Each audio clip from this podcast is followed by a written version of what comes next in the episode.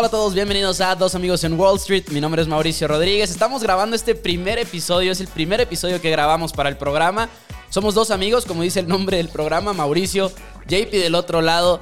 Y la idea del programa es básicamente hablar de inversiones, finanzas con ustedes, tanto noticias como temas que nos interesan, porque JP y yo invertimos, nos gusta mucho este tema de las finanzas, estudiamos finanzas los dos y tenemos muchas pláticas fuera de una grabación o algo por el estilo al respecto y dijimos, hey, ¿y si hacemos esto y lo tomamos y lo hacemos un podcast para platicar con la gente al respecto? JP, ¿cómo estás? Bienvenido, primer episodio. ¿Qué onda, Pepo? Emocionadísimo. Estoy muy emocionado porque ya nuestro primer episodio, ya por fin se hizo este proyecto que pues teníamos en mente. Eh, y pues como tú decías, siempre hablamos de finanzas, de pues en qué inversiones eh, vamos a meterle dinero. Y pues qué mejor que hacerle un podcast para que pues la gente entienda un poco más de lo que es invertir en la bolsa, que la gente aprenda que México se haga un país inversionista porque siento que esto nos falta mucho en México, saber invertir, cómo invertir. Y pues pasándola, la chido. No sé si quieras. Nos falta saber ahorrar, güey. Ahorrar. No, deja, Todavía más invertir, ¿no? Odio esa palabra de ahorrar. Invertir 100%. Yo no ahorro, yo solo invierto. La verdad, siento que así debería de ser toda la gente. Eh, y no, a ver, si quieres, platica cómo va a estar la metodología del podcast. Sí, pues básicamente, como les decimos, eh, el objetivo es básicamente que sea algo más que nada casual, algo un poquito relax entre amigos, por así decirlo. Pero la idea es platicar de noticias, noticias del mundo financiero, ya sea de acciones, de empresas, de hasta de bonos de repente, aunque no seamos aficionados de los bonos, pero luego es importante tenerlos en cuenta. Hmm. Más que nada de la bolsa, ¿no? Más que nada noticias de la bolsa y también la idea que tenemos es estar platicando en cada uno de los episodios también de un tema de finanzas que nos guste. O por ejemplo, en este primer episodio queremos hablar, y ahorita más adelante lo haremos, de perdiéndole el miedo a la bolsa, porque luego es este tema que está un poquito, que, está intimidante, más que, más que complicado es intimidante, creo yo, si te estás acercando por primera vez al tema. Y rápidamente te das cuenta que no es algo muy complicado y en realidad es, podrías decirlo, hasta bastante sencillo, ¿no? Y no necesitas estar estudiando finanzas, no necesitas estar estudiando negocios, puedes ni siquiera eh, tener esos, esos, conocimientos y de todas maneras tener éxito invirtiendo, creo yo, que es de lo que queremos también transmitir en este programa y pasárnosla bien también, entretenernos. Al final de cuentas, como lo comentábamos, JP, tú y yo hablamos de esto todo el tiempo sin hacerlo un podcast, así que vamos a estar eh, aprovechando toda esa oportunidad también por aquí. Sí, claro que sí. O sea, como comentaba Pepo, el perdiéndole miedo a la bolsa, eh, principalmente se nos ocurrió porque cuando le decíamos a alguno de nuestros amigos o familiares de, pues cuando comenzamos a invertir, bueno, en mi caso, eh, la gente decía que, ¿cómo vas a meterle en la bolsa? O sea, eso es eh, como apostar. Y yo de que, ¿de qué estás hablando? Para nada es como apostar, no tiene nada que ver con apostar. Bueno, si eres trader, tal vez tenga un poco que ver con las apuestas y ahorita vamos a decir un poco de las terminologías, explicarlas pues para que todo el mundo entienda. ¿Y qué te, qué te parece si ya empezamos? Pues primero también platicar un poquito de quiénes somos rápidamente porque, mira, los dos estudiamos finanzas al final de cuentas, pero creo que a pesar de que estudiamos finanzas, también gran parte de lo que hemos aprendido de la bolsa lo hemos hecho como por nuestra parte, leyendo algunos cuantos libros y demás, e investigando y, y vaya haciéndolo porque también eso es muy importante. Tienes tu portafolio, JP, yo tengo mi portafolio. Tenemos un portafolio juntos con otros amigos de la escuela que inició como un proyecto escolar y luego ya nos lo quedamos porque, pues aquí la verdad, ahí sí te tengo que dar todo el crédito del mundo. JP la ha roto en ese, en ese portafolio, la verdad se la ha rifado con prácticamente todos los movimientos y nos ha dado buenos, buenos rendimientos, JP. Sí, ya, pues. Sin presumir, sin presumir. ya sé. Este, pues sí, la verdad nos ha ido bien pues como les digo, eh, yo empezamos, Pepo y yo y otros tres amigos eh, con un portafolio de inversión eh, en la escuela. Y luego, pues yo me estuve adentrando más un poco a las finanzas, leyendo pues varios libros, que pues nuestros más importantes que hemos leído. Y siento que es nuestra escuela básica, es pues Peter Lynch y Warren Buffett y pues Benjamin Graham. Que ahorita, que ahorita más adelante platicaremos al respecto, no se preocupen. Ajá, bueno, con Wall Street. Ahorita les vamos a eh, pues, explicar todo. Y pues básicamente yo estuve viendo empresas todos los días, todos los días, pues para entender un poco por qué, cómo se movía la bolsa. entender lo más que pudiera esto. He tomado eh, cursos para manejo de portafolios y pues sí, actualmente eh, también he estado en, en, un pequeño proyecto, he estado empezando un pequeño proyecto que se llama Alpha Rich Capital. Es pues como asesoría de inversiones. Ahí está el Twitter también, donde pongo de vez en cuando eh, pues acciones en las que pudieran invertir. Por ejemplo, la creo que puse Viacom, fue la primera acción que recomendé en 15 dólares. Ahorita yo creo que está en 80 dólares. Ha estado bajando y pues ahí pongo también ideas por si quieren seguir la página y tener un poco de idea en qué invertir. Y, y pues yo creo que eso sería todo. Entonces, ¿qué te parece, mi JP? Si empezamos con lo de las noticias, porque ya te veo un poquito impaciente para hablar de noticias. Va, va, adelante. Pues adelante, JP, tú eres el mero mero de las noticias, la verdad. Hay que, hay que decirlo como es. Y tienes muchas, de hecho, muchas noticias apuntadas de las cuales vamos a estar platicando el día de hoy, que no, no, no es el objetivo que se vea, eh, eh, que lo vean como un noticiero, ¿verdad? Nuestro, nuestro público, por así decirlo, sino pues platicar al respecto y todo este tipo de cosas que pueden impactar decisiones de inversión y demás, que no crean que vamos a estar hablando de puros números a lo largo de este programa, sino hasta de las noticias de los negocios y demás. Sí, 100%. Para invertir en la bolsa creo que es necesario estar informado. Y bueno, pues no sé si han visto las noticias de que hay un desabasto de chips y por eso eh, la producción de varios vehículos se ha detenido, tanto como Volkswagen, Toyota, muchas marcas han parado eh, la producción por este desabasto que ha habido gracias a, a la pandemia. Pero a pesar de todo esto, desde que fue el suelo en marzo 23 de 2020, eh, las empresas automotrices han subido más de 150% en promedio. Volkswagen ahorita tiene un, un rally, ha estado subiendo como loco eh, esta última semana y eh, principalmente porque pues le dieron una patada a Tesla casi casi. Ellos dijeron que para 2023 eh, sus baterías que van a utilizar en sus coches eléctricos van a ser 50% más económicas. Wow.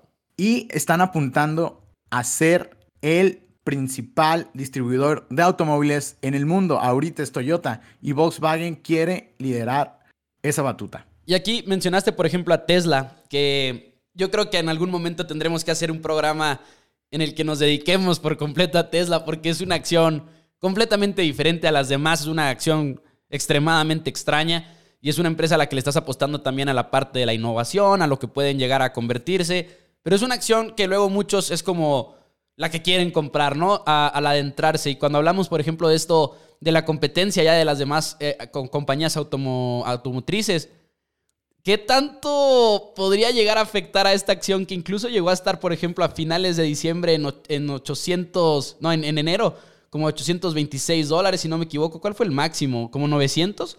Eh, eh, oh, eh, creo, que, creo que fue 900.40 dólares y ahorita están 664 para que se den una idea. Pero, digo, mientras estamos grabando esto, ¿verdad? Es una acción muy volátil que puede que, que cuando ya lo estén escuchando el programa ya está, ya está en 800 otra vez, ¿no? Pero en sí, el miedo de Tesla y la parte de la innovación, creo yo, es una de las cosas más importantes cuando hablamos de estas noticias de, los, de, lo, de las demás compañías automotrices. Y pues, ah, también mencionar que estamos grabando los miércoles. Cada miércoles vamos a estar grabando y vamos a estar reaccionando, pues, también a lo que está pasando a esta hora del miércoles. Y pues hablando de Tesla también, Cathy Wood, no sé si sepas quién es, es una inversionista demasiado famosa que dirige eh, un investment fund que se llama ARK, que es uno de los más famosos que ha tenido muchos rendimientos actualmente. Le, su portafolio se basa en growth stocks, Tesla, Teledog, eh, Crisp, eh, Roku, entre otras. Y eh, Cathy Wood dijo algo muy interesante, que para 2025 tiene un precio objetivo de Tesla de 3 mil dólares. Recuerden que ahorita estamos a 600, no, algo así, no sé si tengas el dato, pero estamos hablando de que espera más o menos una revalorización de 200% para 2025. Que la verdad no sé de dónde sacó este número. ¿Para, ¿para qué empresa? ¿Para qué empresa? Para Tesla. ¿Para Tesla? Wow. Tesla, sí. Y ella pues es la principal, digamos, eh, inversionista actualmente reconocida que invierte en, en, Tesla. Y pues ella le puso un precio objetivo de 3 mil eh, para 2025 y pues a ver si se cumple. La verdad, yo creo que Tesla es una empresa ahorita eh, sobrevalorada.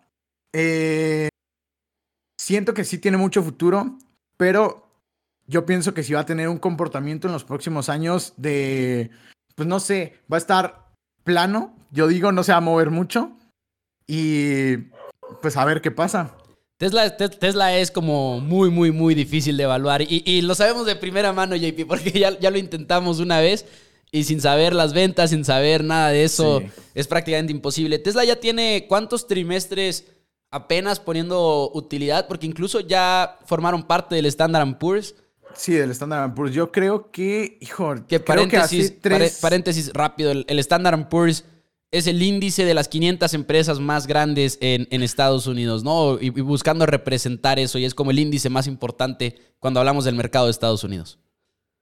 Sí, 100%. Eh, creo que tuvieron eh, las utilidades hace tres, hace tres trimestres. No estoy muy seguro, la verdad. Pero sí, hace recientemente.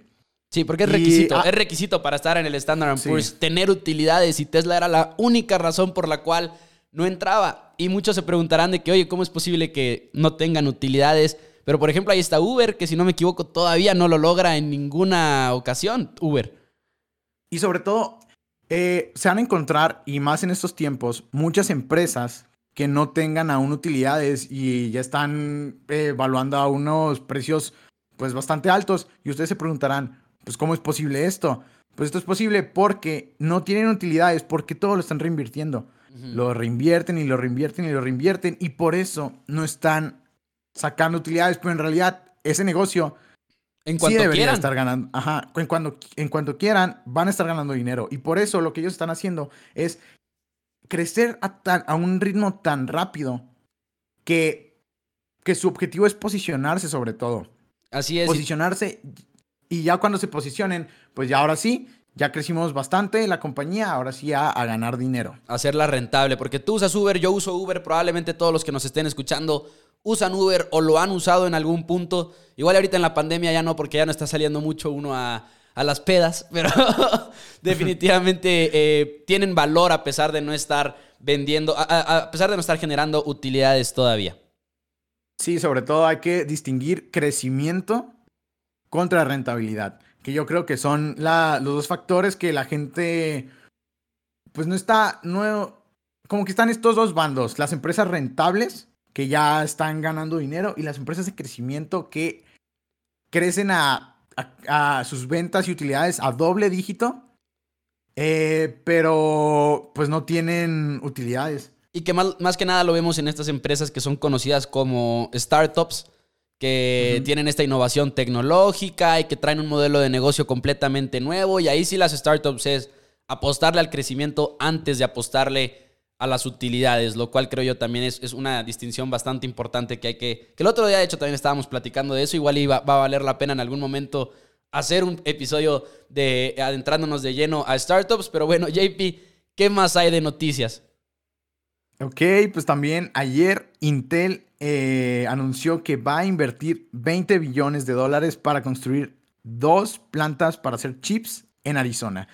Eh, esto me pareció bastante importante porque creo que hace seis meses cambiaron de CEO. Eh, a la empresa le ha habido, se la ha visto mal últimamente. Bueno, en los últimos meses porque ha estado creciendo en el último mes.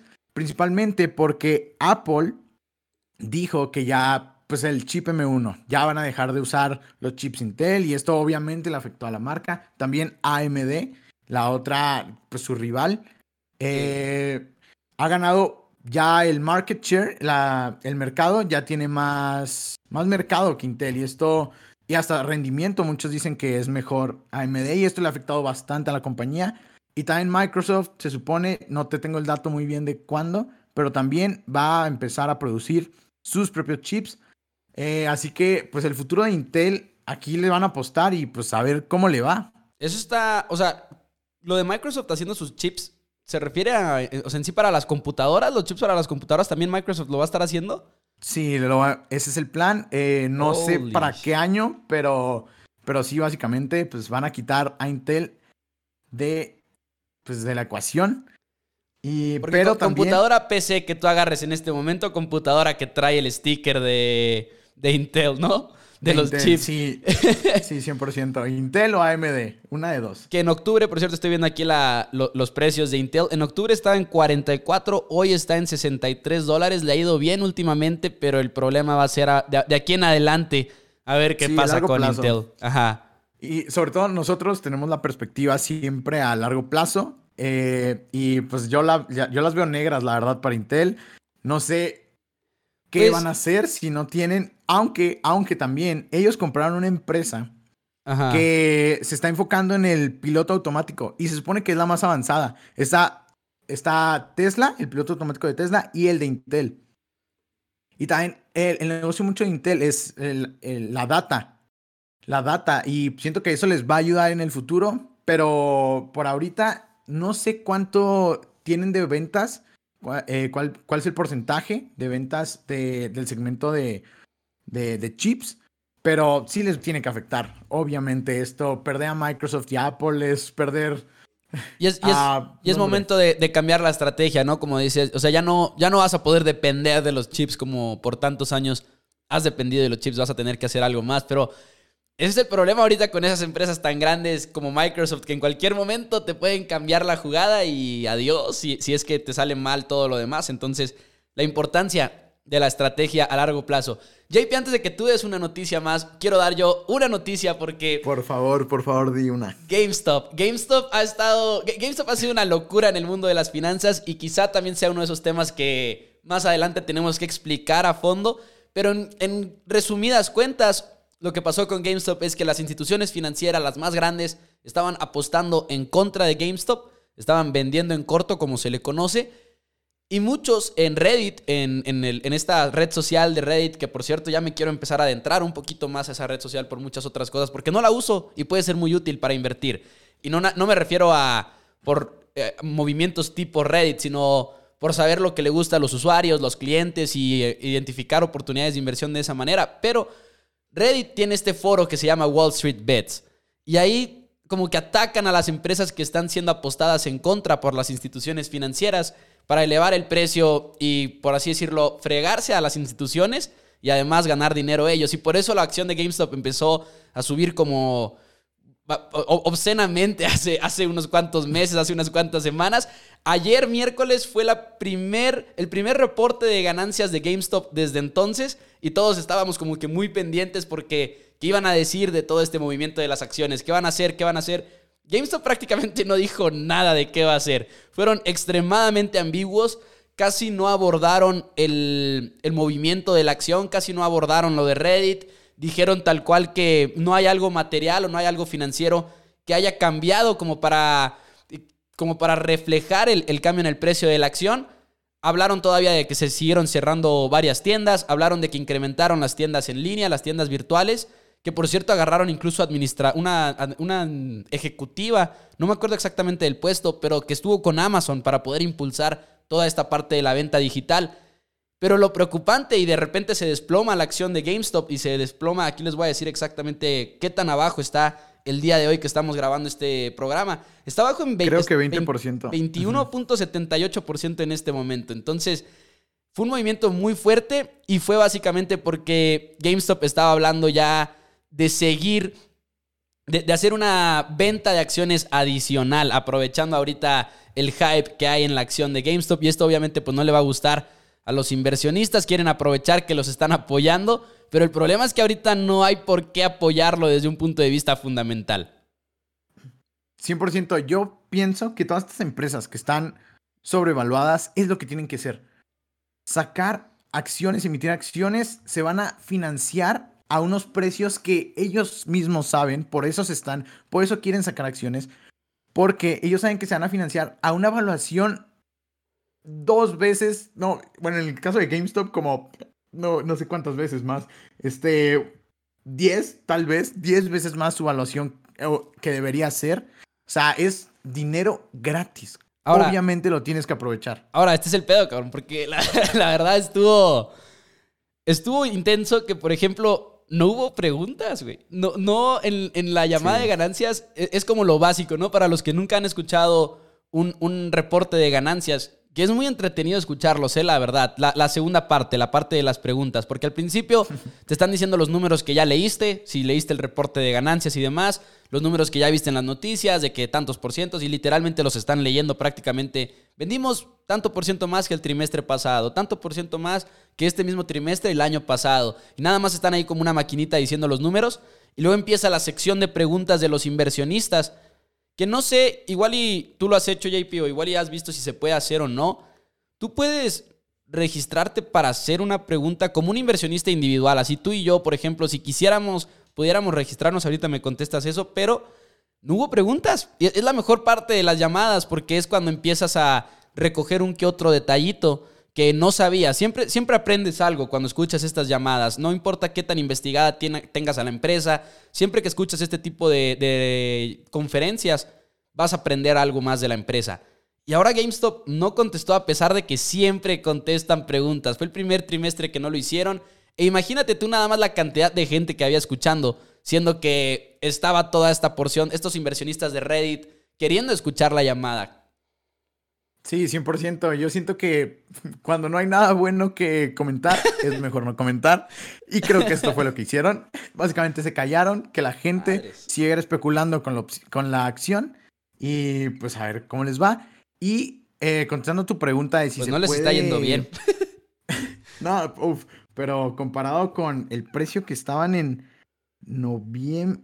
Pues, en enero. Cuando empezó todo esto 17 dólares en enero de 2021. 17. ¿Llegó a 17? Y ahorita estaban en 17. ¿En enero? Dólares.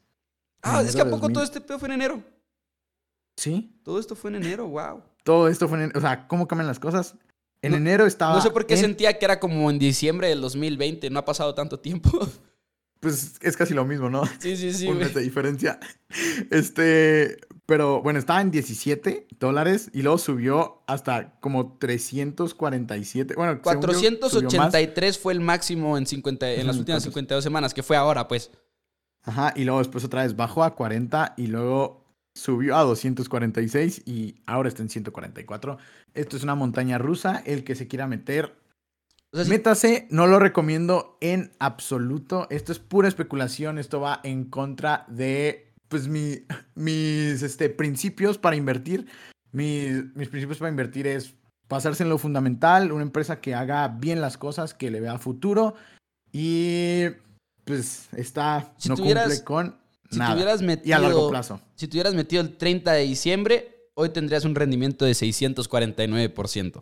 Pero como dices tú, pura especulación, o sea, literalmente sin saber en las subidas, en las bajadas, cómo sentirte al respecto, porque no tienen ni la menor idea de por qué tiene ese precio, ¿no? Que es de lo más importante al momento de invertir, tener convicción de que lo que estás haciendo es lo correcto, porque el mercado va a bajar y el mercado va a subir y tú vas a tener que ser el que diga, estoy cómodo con mi inversión, a pesar de lo que diga ahorita el mercado. Saludos a, la acción de Rocket, por cierto, que estoy convencido, JP, de esta acción. Yo ahí tampoco estoy convencido para nada. No, para mí pues no sé, no, no te esperas mucho rendimiento, yo digo. Lo vas a ver. Yo prefiero, poner, yo prefiero poner mi dinero, pues a ver, espero que sí, la verdad. Yo prefiero poner mi dinero en empresas que de 3 a 5 años sé que van a doblarse. Sé que voy a doblar mi dinero. Esa es como mi filosofía. Eh, y hasta ahorita pues ha, ha, funcionado bastante bien. Que creo yo que también, digo, esta parte, mm, para, para que no lo vayan a interpretar como, ah, voy a doblar mi dinero con cada inversión, ¿no? Porque obviamente esa es la meta, pero muchas veces no se va a conseguir, pero es como tu, ¿cómo decirlo? Tu, tu convicción, vaya, de creencia en esa empresa, por así decirlo. Sí, 100%. O sea, es que recuerden que nunca vamos a saber qué va a pasar con el mercado mañana. Es imposible. Es imposible, nadie sabe, ni los mejores inversionistas saben. Eh, lo único que sabemos es pues en qué empresas invertir. O sea, tenemos que aprovechar eso, tenemos que eh, invertir en empresas, por ejemplo, que usemos diario, siento que esa es la mejor forma de invertir. Tú, como persona normal, sin ser inversionista, sin dedicarte a, algo de las finanzas, simplemente, ¿qué es lo que utilizas? Fíjate en qué, utilizas. Si toda tu familia tienen iPhones, pues hay una idea de inversión. Apple. Si todos tienen una marca de computadoras, ah, pues esa marca de computadoras. Es, eh, al igual que con las marcas de carros, es relativamente fácil identificar esas oportunidades. ¿Qué es lo que tienes que hacer después? Irte a los fundamentales. Si está a buen precio, si está eh, sobrevaluada. Si está sobrevaluada y la compras, eso te va a comer un poco de tus rendimientos. Por eso es necesario que compren barato. Y pues en los siguientes eh, episodios les vamos a explicar más a fondo de cómo identificar si está barata. Y ahorita mismo, más adelante, cuando terminemos con las noticias, de hecho, vamos a estar hablando un poquito de, esta filosofía de inversión, sobre todo lo que dices de, de, verlo como un usuario también. Sí, 100%. Entonces, pues yo creo que, no sé si tengas otra noticia. No, en realidad ese fue mi momento de estrellato, voy a hablar de GameStop y ya, ya. ok, no, pues, pues una noticia también ya para cerrar. Eh, pues Microsoft está a punto de comprar Discord por 10 billones de dólares. Que no de sé hecho... si ya lo compró, que no creo, pero la noticia es de ayer. JP, ¿por dónde estamos hablando en este momento? Porque no estamos, no estamos en el mismo estudio, para los que, digo, obviamente no nos pueden ver, es puro audio. Pero ¿por dónde estamos grabando en este momento? Por Discord.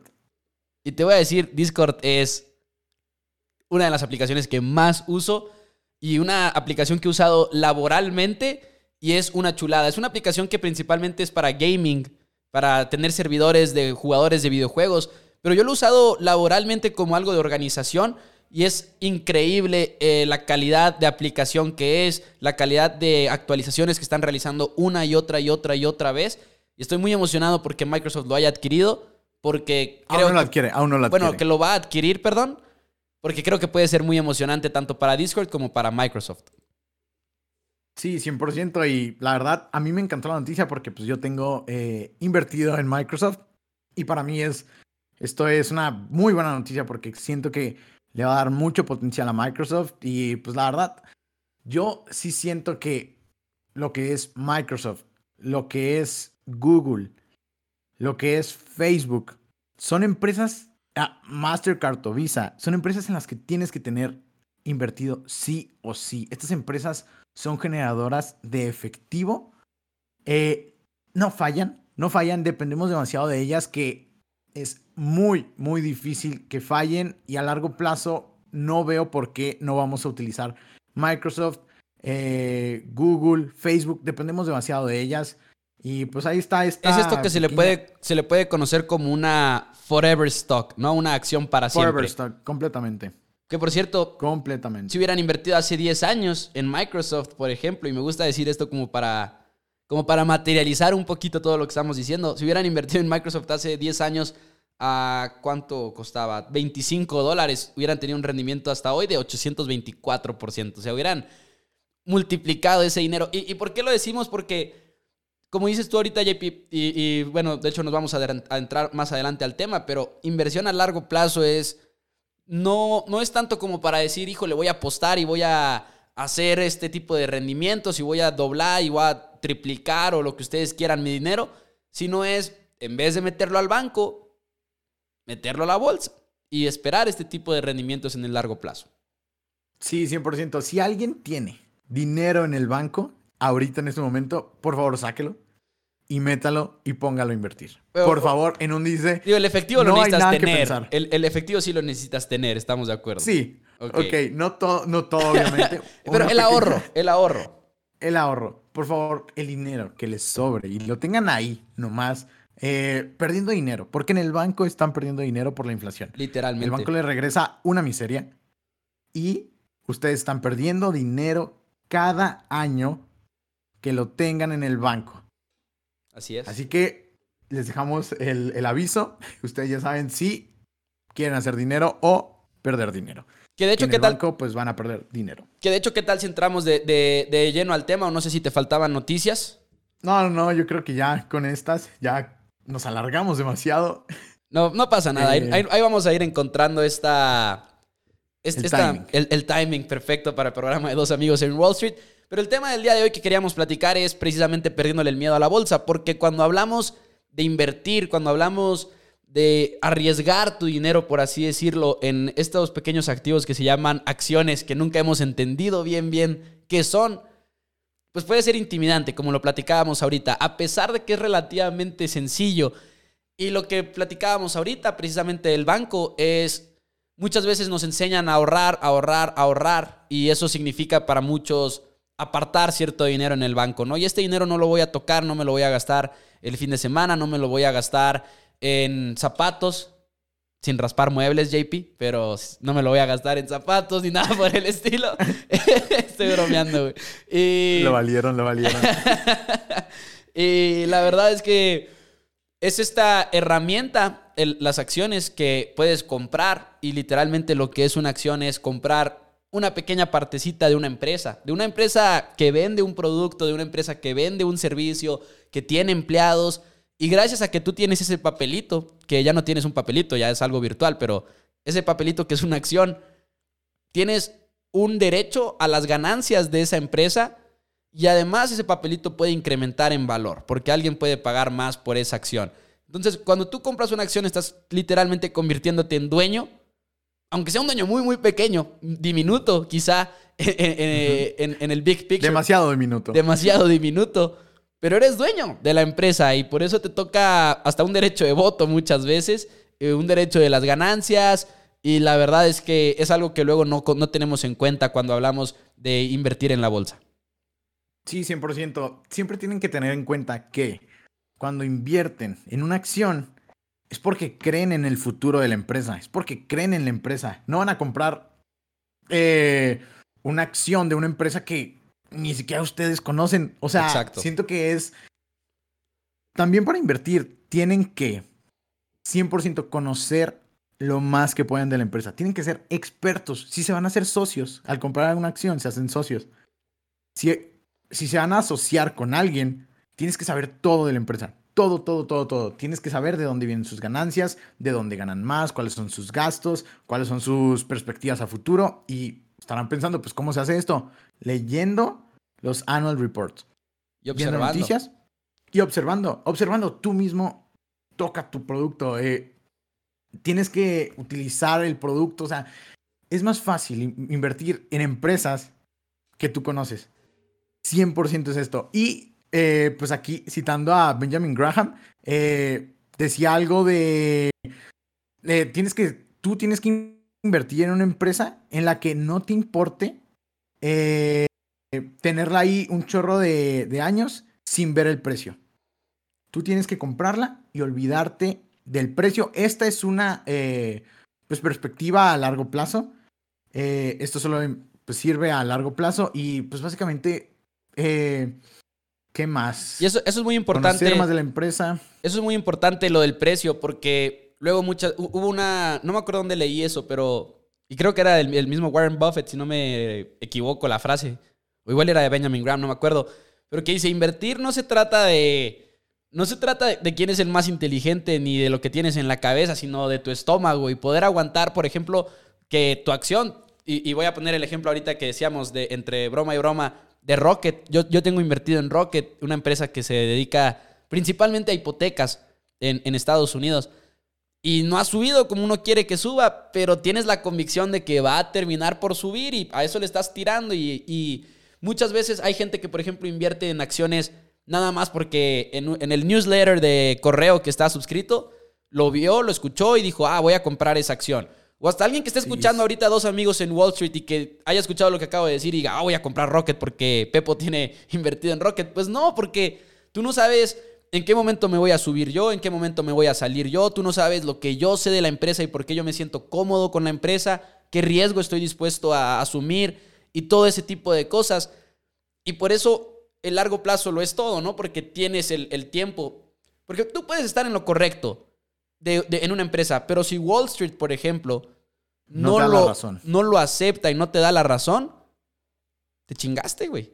Y sí, perdón por, 100%. por la palabra, porque la idea es poder tener esa libertad, ¿verdad? De expresión. Pero si no, si Wall Street no reconoce eso, tú te chingaste, güey, así como, como lo digo, porque aunque estés en lo correcto, el precio se, se, rige por oferta y demanda y tienen que haber eh, instituciones financieras que estén dispuestas a comprar la acción más cara para poder subir el precio.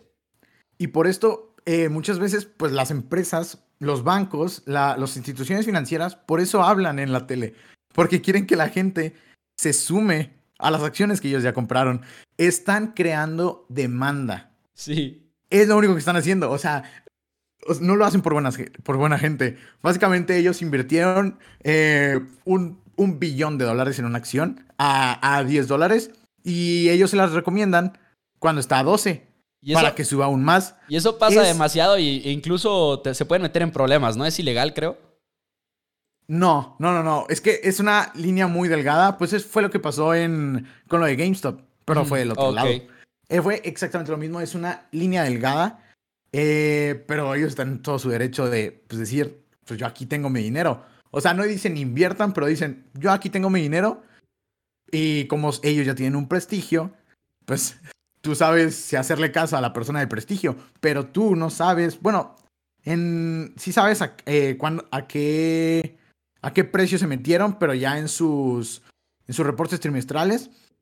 Pero pues sí, es, es muy importante que, que, que, ustedes hagan su propia tarea, eh, investiguen la empresa a fondo, vean sus fundamentales, por favor, vean si están ganando dinero, si está creciendo la compañía, si tienen deuda, si no tienen deuda. Eh, ¿Qué más? ¿En qué están invirtiendo? Esto, es lo más difícil para el inversionista individual. Para ti, para mí, para cualquier persona que se anime a tener sus propias inversiones. Lo más difícil es aceptar el hecho de que, a pesar de que hay analistas que están en Wall Street, a pesar de que hay analistas que tienen estas computadoras súper fresonas con toda la información que te puedas imaginar y que traigan sus trajes y que traigan sus carros, a pesar de todo eso, no saben más que tú muchas veces eh, respecto a las empresas. No saben más que tú. Y es muy difícil aceptar eso porque dices, ¿cómo no van a saber más que yo? Pero de verdad no saben más que tú y están y no tienen la ventaja que tú tienes como usuario. Ellos están en su burbuja, están en Wall Street, no salen de ahí. Y por ejemplo, me gusta mucho una historia y acabo de leer este libro y me encantó y te he platicado mucho de eso, JP, de Chris Camilo, que es de tiene un canal de YouTube que se llama Dumb Money con son tres amigos ellos.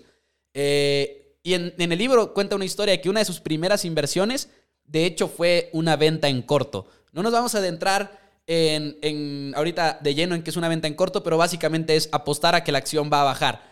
Y él apostó en la venta en, corto, dice, porque yo todos los días iba al, al Oxxo o al 7-Eleven, el equivalente, dice, a comprarme un Snapples, el, jugo este, que se vende mucho en Estados Unidos, se me hace que aquí en México no tanto. Pero Dice, todos los días me compraba mis Snapples, mis Snapples, mis Snapples. Y siempre estaba como en este refrigerador en el Oxxo. Y de repente un día llego y en vez de ser toda la puerta de Snapple, nada más un, un, un, renglón, ¿no? Del elevador, una, una, filita de, de, jugos. Y dice, ah, caray. Y se fue a otra tienda, se va a otra tienda y ve que en todas es lo mismo. Y dice, algo pasó con Snapples y voy a apostarle en contra de la acción porque no había habido movimiento y la apuesta en contra y le va bien con, la, con esa inversión en específico. Creo que triplicó su dinero, de hecho, con ese movimiento. Y en Wall Street, ¿tú crees que sabían que no había tantos Snapples en el Oxxo? o sea, pues claro absolutamente que no. Absolutamente no. es que es, es eso. O sea, nosotros, las personas comunes y corrientes, nosotros tenemos también esa ventaja que nosotros solo tienen que observar. Tienen que observar qué hay a su alrededor. Por ejemplo, tengo una historia parecida, de hecho, que a mí me sucedió pues a, los que nos están viendo eh, de otros lugares, espero que sí. Este, nosotros, nosotros estamos grabando desde Chihuahua y Chile, pues, yo, yo estaba, pues iba a las, a la, pues a cualquier restaurante y así. Eh, me estaba encontrando muchas terminales de, de Banregio. Banregio es un banco de, de Monterrey. Y pues yo veía muchos, muchas, muchas, muchas, muchas terminales con, con Banregio y yo, ah, caray, qué raro. Y luego también había muchos, pues los anuncios, había, no sé cómo se llaman, de que los carteles gigantes. Los este, espectaculares. ándale, espectaculares. Eh, también yo veía de que mucha publicidad, mucho marketing, lo yo de que, wow, o sea, están creciendo. Y luego también, eh, pues yo soy fan de las tarjetas de crédito. A mí me gusta sacar tarjetas de crédito. Es, es eh, lo, voy a decir, es, es, el tema conversación de conversación favorito de JP. No pasa un día sin que me diga algo de una tarjeta de crédito. me soy aficionado, lo siento. Este también soy fan de las finanzas personales. Quiero tener un récord perfecto a mis 25 años. Eh, ese, es mi, ese es mi propósito, tener cualquier tarjeta de crédito que yo quiera en la vida. Bueno, aparte de esto, yo checaba y vi que tenían las mejores tarjetas de crédito. Este, porque yo analicé todas las tarjetas de crédito que había eh, disponibles eh, para pues mi perfil, porque también las tarjetas de crédito eh, tienen que ver mucho con tu perfil. nosotros tenemos 22 años y pues yo quería una tarjeta sin anualidad y vi que eran unas tarjetas, no había, no había, pues este tipo de tarjetas de crédito con tantos beneficios. Y dije, tengo que invertir, tengo que invertir. Invertí creo que en 55 dólares, ahorita ya está casi en 100. Esto fue hace, ¿hace cuánto? Eh, ¿Cuatro meses, seis meses? Ya no, ya no me acuerdo muy bien. Pues hace, hace seis meses estaba en 24. ¿Van Regio? No, ni de chiste. No, no, no, es imposible. Estoy en... sí, estás en, otra, yo creo. ¿No es regional? Está en 50. No, es, sí, es regional. ¿Es RA? RA. Lo, mínimo que tocó fue 48. Hace seis meses. En septiembre. Estaba en 50. En septiembre. Estaba en 50. Ok. Estaba en 50 eh, y pues ya casi dobló mi dinero. Eh, simplemente observando. Observando, viendo el producto. Lo veía que eran ah. pues diferentes. Estaba viendo la fecha, güey, 24 de septiembre. Ah, oh my God. No, hombre. Vaya. Oye, pero. Ahí se fue el. Ahí se fueron dos, escucha. Pero sí, entonces entraste como a 50 y ahorita está en 97. No sé si tengas planes de vender o no, pero pues ahí está. ese es uno de los ejemplos. Y también no significa que, ok, si uso mucho un producto, voy a comprar sin investigar la acción, porque también tienes que investigar si tiene deuda, si tiene esto, si tiene aquello, qué riesgos hay. Sí, 100%. Y muchas veces estás hablando de productos que ni siquiera cotizan en bolsa. Por ejemplo, ahora que con la preparación del podcast y todo, y yo hago muchos programas de deportes, eh, en realidad esto de finanzas es lo primero que hago de finanzas, pero sí llevo tiempo grabando muchas cosas en el mundo deportivo y tengo un micrófono Rode tengo una mezcladora Rode, tengo otro micrófono Rode y todo una interfaz de audio Rode. Y dije, de aquí soy. Y no, ni siquiera cotizan en bolsa, ¿no? Entonces, eso es, eso es lo primero que tienes que hacer antes de investigar cualquier empresa, cualquier producto. Busca si tienes una manera de comprar la acción, porque si no, nada más vas a perder tu tiempo. Sí, 100%. Y lo hemos aprendido a la mala también, creo yo. Sí, demasiado. Oh, no, cómo me, me choca el SIC. No lo puedo creer. Esa es otra, esa es otra. Si ustedes están escuchándonos desde México, que nosotros somos de México, como decía JP en Chihuahua, hay muchas acciones, por ejemplo, de Estados Unidos, en las que no puedes invertir nada más porque sí, porque tú no tienes acceso a la bolsa de Nueva York, sino tienes acceso a la bolsa mexicana de valores, igual y tienes, se me olvidó el nombre de la otra bolsa mexicana, Viva pero también tienes acceso al sistema internacional de cotizaciones, el SIC. Y si ustedes siguen escuchando este programa, que esperemos que así sea, van a escucharnos quejar, quejarnos mucho del SIC, porque hay muchas acciones que no están ahí y que quizá tienes que hacer una cuenta en algún broker internacional para poder invertir en ciertas acciones. Que por cierto, yo ya lo estoy intentando, JP, pero no he encontrado la manera de poder transferirme el dinero de aquí a allá. Porque hay muchas acciones, por ejemplo, por ejemplo, Funko. Si ustedes coleccionan Funkos, los Pops, estos coleccionables. Hace mucho le dije a JP, güey, esto está creciendo, esto me gusta demasiado. Tenían márgenes raros y no sabía exactamente cómo analizar la empresa, pero una acción que quería comprar. Me hubiera ido muy bien, pero nunca la pude comprar porque no está en el SIC. Entonces, es, este también este tema interesante, pero que hay una manera de, hacerlo funcionar si, si te haces una cuenta en un broker internacional. Y 100% por esto, México se tiene que hacer más inversionista. Porque recuerden que eh, el sistema es oferta y demanda. Si más personas están invirtiendo, eh, no va a pasar esto. Y también, eh, o sea, va a haber, las empresas van a estar en el SIC y se van a estar moviendo. Porque muchas veces pasa que, por ejemplo, acciones no muy conocidas, se hace, pues, por ejemplo, el, el tema de, de Ross Ross Dress for Less. Eh, nosotros queríamos comprar hace dos años. En esa fue una de nuestras primeras empresas que queríamos comprar. no se movía la acción. No podíamos comprar porque nadie la vendía. Y estamos hablando O sea, de días o semanas intentando comprar la acción. Imagínense, una sola persona no la quiere vender. O sea, porque no hay personas que las quieran vender. O sea, no hay oferta y demanda, no se mueve el mercado y la empresa se queda estática. Que se le conoce también como, y- como volumen. El, el que haya Volumen, personas sí, que compren, el que haya personas que vendan, es volumen. Y necesitas eso para que sea una acción líquida, por así decirlo. o sea, que Líquida, te puedas deshacer de ella en cuanto quieras. O sea, por ejemplo, Apple, si tú ahorita compras o vendes una acción de Apple, en cuestión de segundos vas a tener tu acción. Porque es una de Y las... también la vas a poder y también la vas a poder vender en Exacto. cuestión de segundos. Pero con, con esta que les digo de Ross, tardamos, nunca la pudimos comprar. Nunca la pudimos comprar eh, y ofrecíamos más. eh, y no, nunca la pudimos comprar. Y es una hueva, o sea, como si tienes la, tienes la idea, sabes que está a buen precio y no la puedes comprar, eh, sí te quita demasiadas posibilidades. Y también me pasó lo mismo con, con Dix, que esa ni siquiera estaba en, en, en el, en el SIC y subió creo que 500%, ya no me acuerdo, ya no quiero recordar eso. Eh, vas a llorar, güey. ¿Cómo, cómo me dolió? Es que, no, es 500%, no, no lo puedo creer y todo es gracias al SIC. Eh, pero sí, inviertan en la bolsa a pesar de todo esto. Eh, Sí, no los queremos espantar, pero... Eso ya cuando te metes un poco más de que te... Son pequeñas cosas que te molestan. te vas a ir dando Eh, cuenta, vaya. Ajá, pero que, pero que tienen solución. Así tienen es. solución 100%. eh, pero sí, 100% es mejor invertir con un broker americano. Por ejemplo, ya, ahorita para...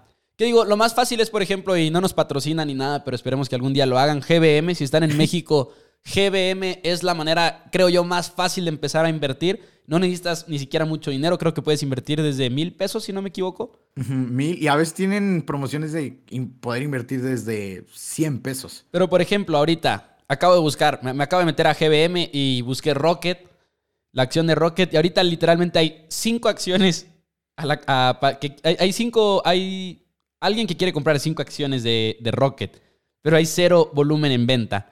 Entonces él la va a sufrir un poquillo para, para conseguir sus Para acciones. comprar. Y el problema es que luego cometes el error, como yo lo cometí el otro día, que estaba poniendo órdenes, que también ya nos entraremos a eso. Tú puedes comprar acciones así al valor automático al que está en el mercado, o bien puedes comprar la acción con una orden limitada, que es básicamente decir, yo la quiero específicamente a este precio. Y como el otro día yo no conseguía y no conseguía las acciones de Rocket y me ganó la impaciencia y fue un error, fue un error muy grande, puse un precio más alto del que debía haber puesto en la orden limitada y inmediatamente tenía pérdidas en la acción. Entonces, eso es un error que creo que no te había platicado, JP, pero me daba mucha pena y ya estoy viviendo No. las consecuencias en este momento. Así pasa, así pasa. Y es, y es el, el propósito de, de este primer episodio, que no cometan los mismos errores que nosotros cometimos. Eh, aprendan de nuestros errores. Por ejemplo, también yo creo que esta, esta fue la que nos pasó a nosotros dos en el portafolio que teníamos invertido eh, en la escuela. eh, nosotros invertimos en Nvidia. Era eh, como el Ay, era muy grande, era como 35% de nuestro portafolio. Ahí no sabíamos nada, la verdad. O sea, ahí estábamos en pañales comparado con lo que estamos ahí ahorita. habíamos sacado unas cuantas razones financieras y todo, pero Sí. no sabíamos Y- muy bien lo que estábamos haciendo. Y de hecho nos fue muy bien. O sea, esas dos... sí fue la más ganadora, si no me equivoco. Sí, fue la... No, la compramos a...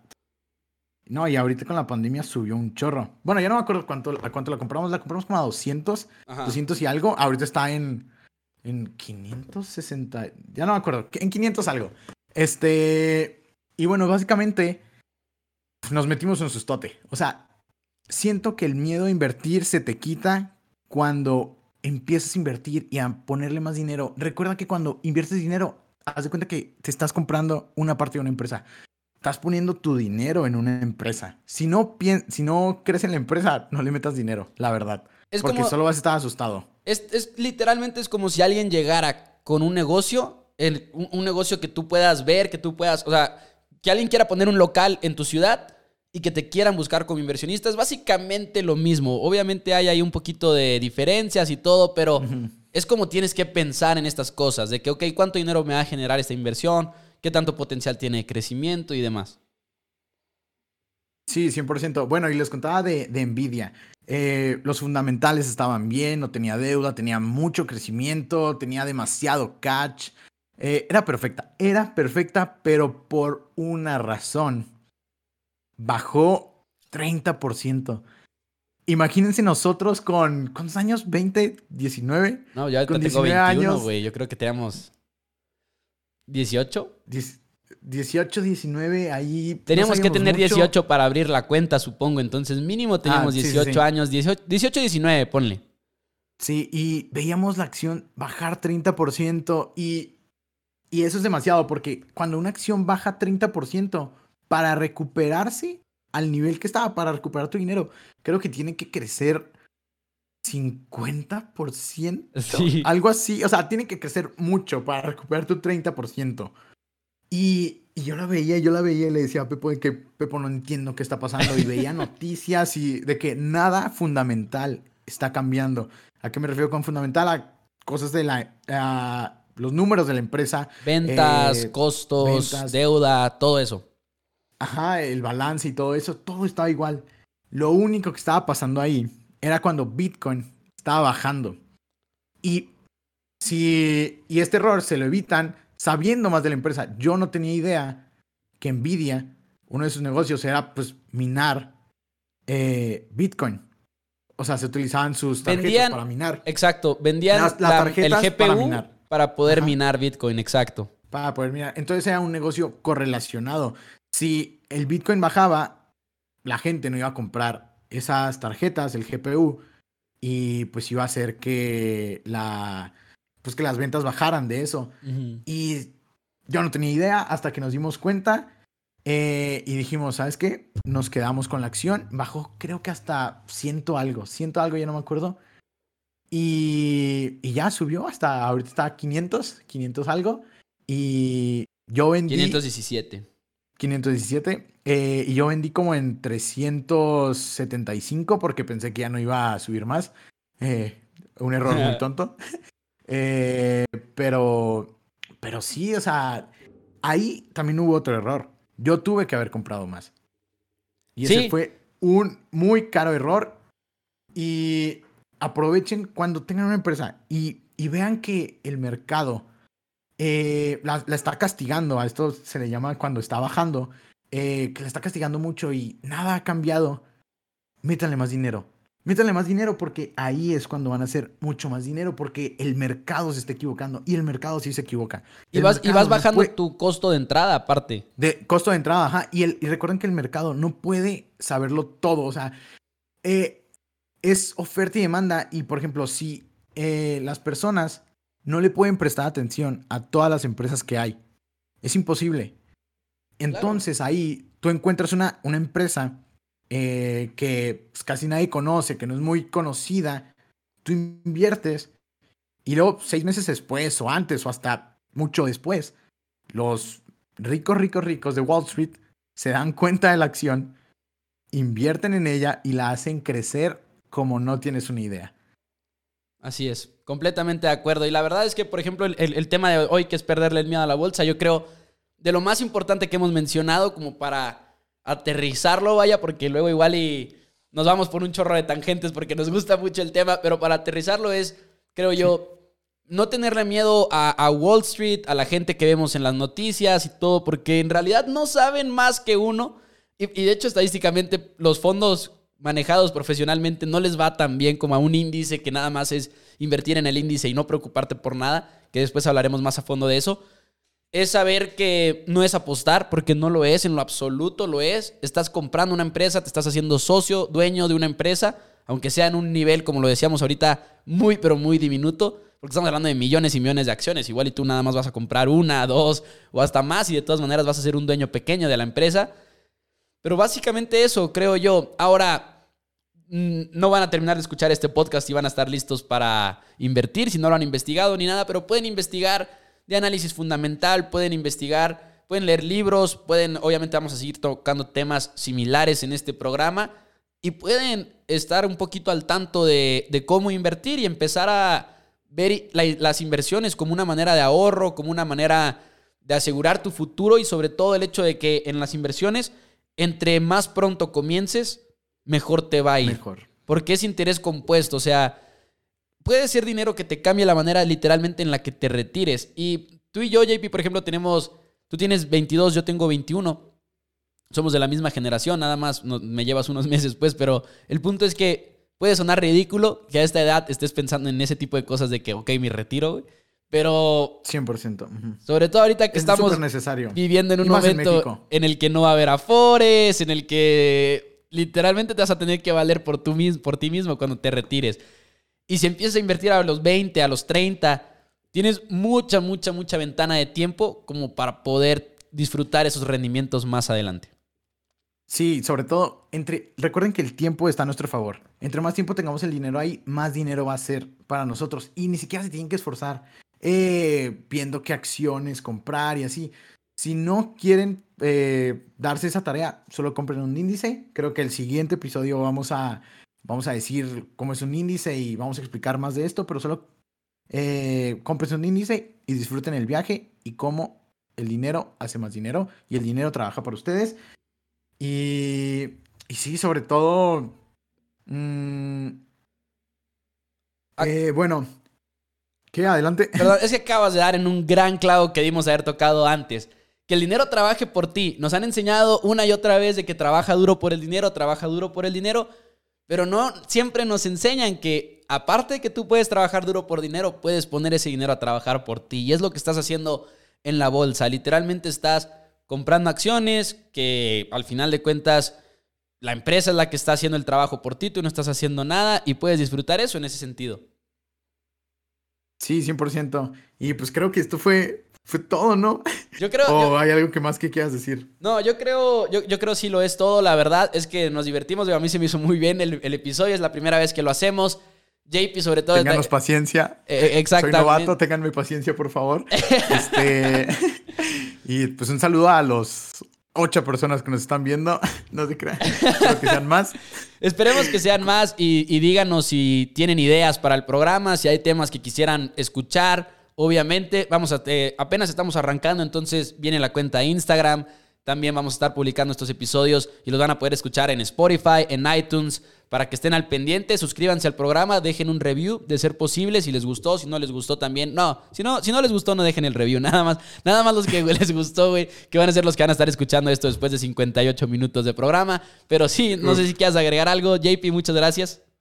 Este, no, pues por favor compartan y ah, si a alguien creen que le importa pues este tema, eh, pues háganselo llegar y pues para crecer y sobre todo queremos que México sea pues un país de inversionistas porque la verdad sí me da un poco de coraje que pues que no haya muchas personas invirtiendo y, y sobre todo pues aprovechando esto que es relativamente sencillo.